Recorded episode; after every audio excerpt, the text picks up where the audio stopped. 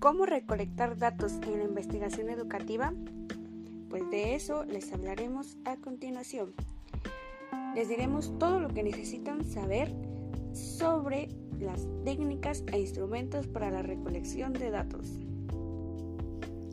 El objetivo de la recolección de los datos en la investigación educativa tiene como principal la evaluación de los factores que intervienen en la información de los alumnos dentro del proceso educativo, como lo son las técnicas o instrumentos de evaluación, las actividades de los alumnos y también se debe considerar los factores que afectan de manera significativa, como lo es los profesores, las estrategias didácticas, los programas, las reformas educativas, el contexto donde se desarrollan, las instituciones y entre otros.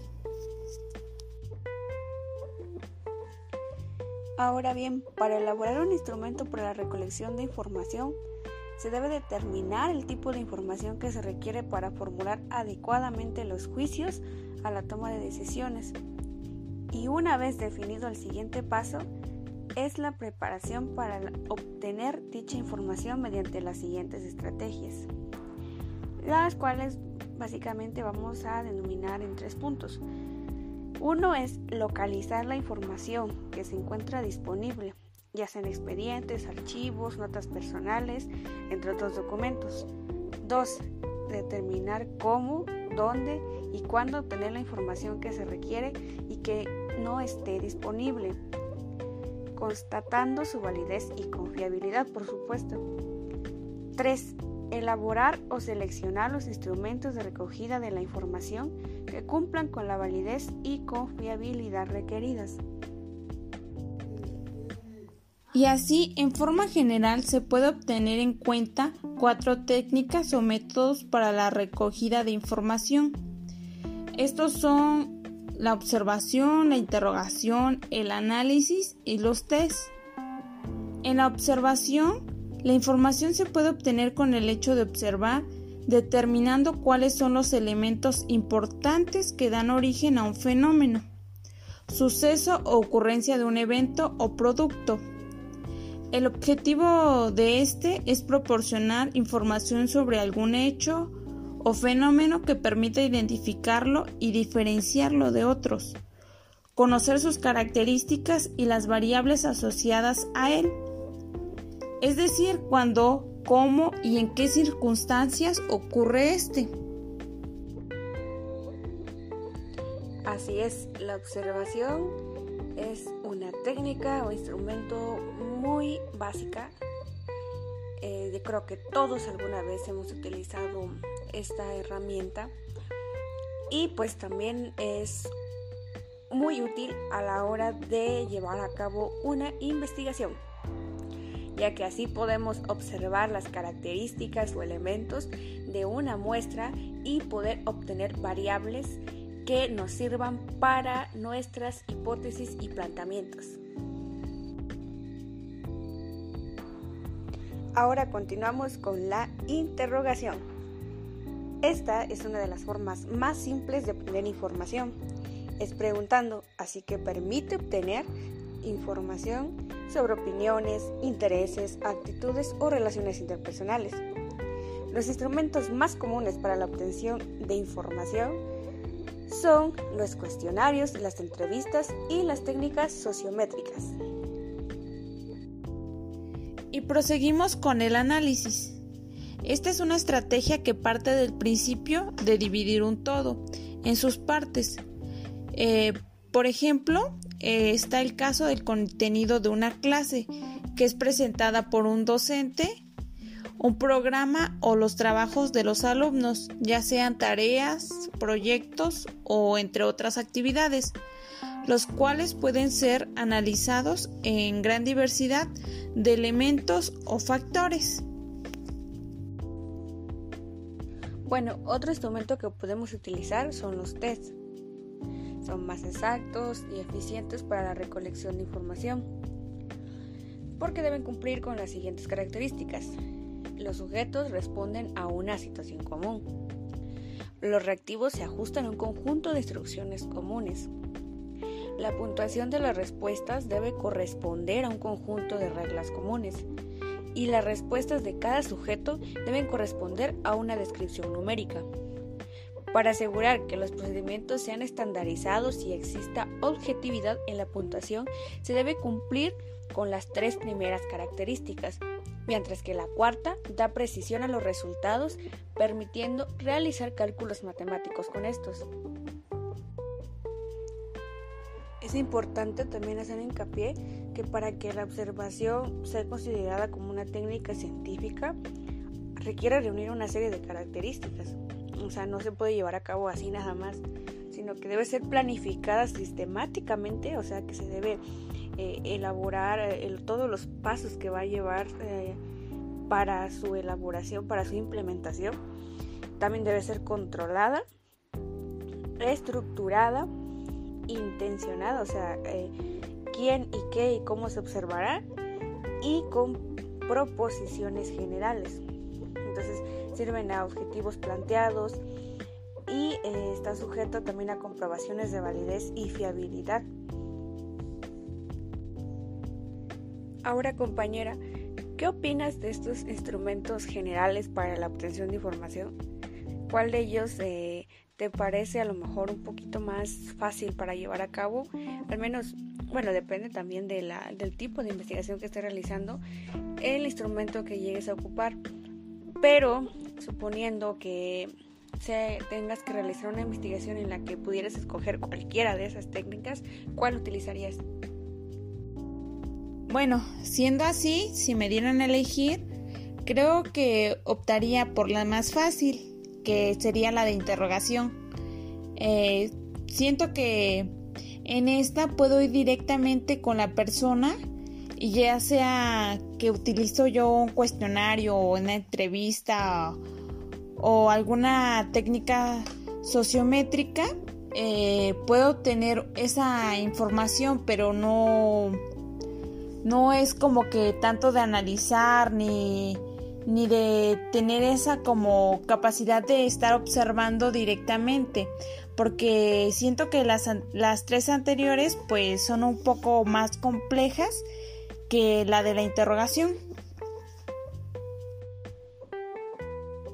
Ok, esa sería la técnica que tú utilizarías.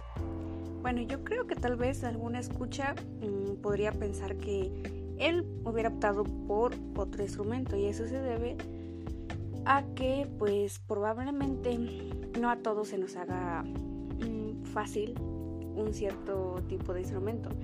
En tu caso, pues te inclinas más por la cuestión de la interrogación, porque tal vez eh, tú tienes más habilidades para comunicarte directamente con las personas y de poder obtener esa información creando como ese ambiente de confianza, de, de interacción con las personas. Pero tal vez alguno de nuestros escuchas dice no, yo no prefiero este, la cuestión de interactuar con las personas, yo mejor prefiero observar. Entonces nada más se limita a eso, a de alguna forma nada más como identificar todo lo que pasa, eh, los elementos y todo eh, en torno al fenómeno. Y probablemente alguien más dice, pues yo prefiero hacer test, ¿no? A lo mejor a mí se me hace más fácil eso, o sea, porque también son más exactos. Entonces yo creo que eso depende mucho de las habilidades con las que cuenta cada persona.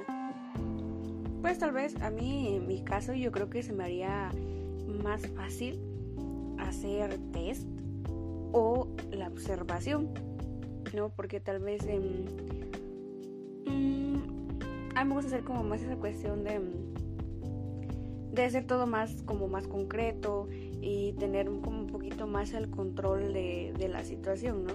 Entonces yo me inclinaría más por esos, esos dos, especialmente por eh, los test, creo que son una forma como que más, em, más controlada de, obtener la información, porque entonces ahí ya se establecen reglas y, ya todo viene como que eh, las respuestas ya establecidas, como puntuaciones y todo este asunto. Entonces yo sí me inclinaría más por eso. Y tienes razón, compañera. Va a depender de las habilidades que tiene cada persona para escoger algún método o técnica para evaluar. Eh, por ejemplo, a algunos se les puede facilitar más el de observación, otros el de análisis o por ejemplo a ti el de test. en mi caso, pues como te comentaba, se me hace como más fácil el de interrogación. Pero pues cada persona puede optar por el que el que guste o el que mejor le, le convenga este en su para, para elaborar su instrumento de evaluación. Y a continuación, algo muy interesante. El test es un instrumento que intenta medir el comportamiento humano. Está constituido por estímulos o reactivos ante los cuales se pone a prueba al sujeto para que manifieste o ponga en evidencia alguna de sus conductas o características, ya sea sus habilidades en razonamiento o memoria, aptitudes numéricas, administrativas o verbales, o el dominio del conocimiento en español, física, informática. Entonces, básicamente el test pues son como una prueba.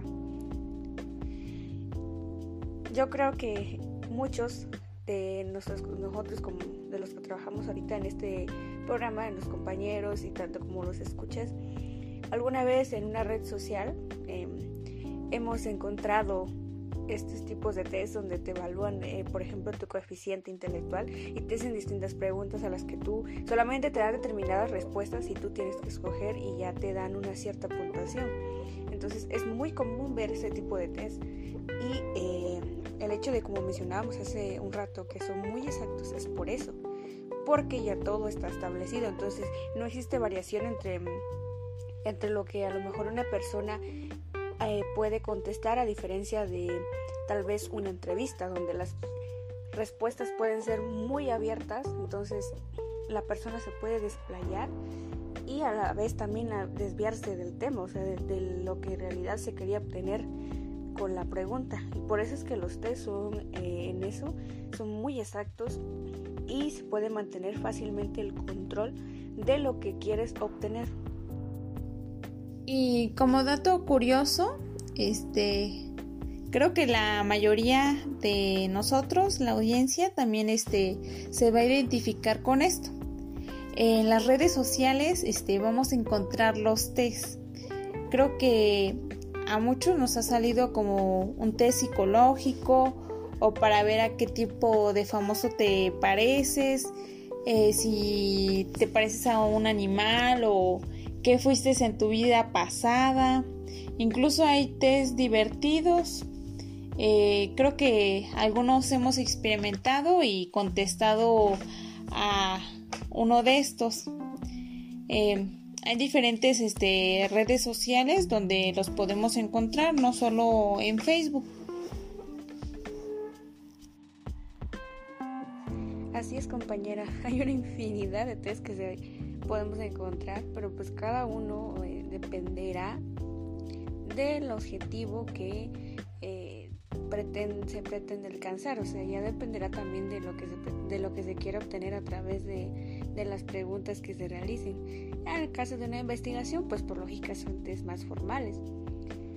Y bueno, dejando eh, de lado eso, también es importante aclarar que como investigador es importante ser innovador. Y no solamente quedarse eh, o limitarse a las técnicas tradicionales o las que ya mencionamos anteriormente, sino que también puede tener esa eh, iniciativa de mm, diseñar sus propios instrumentos y de acuerdo a sus necesidades particulares, por supuesto, porque pues también de eso a lo mejor su estudio, objeto de estudio depende de instrumentos que sean más específicos, ¿no? Entonces ya él puede tener la libertad de diseñar lo que a lo mejor le parezca. Y bueno, pues a continuación les vamos a presentar algunos ejemplos de otros instrumentos, otras técnicas que se pueden implementar.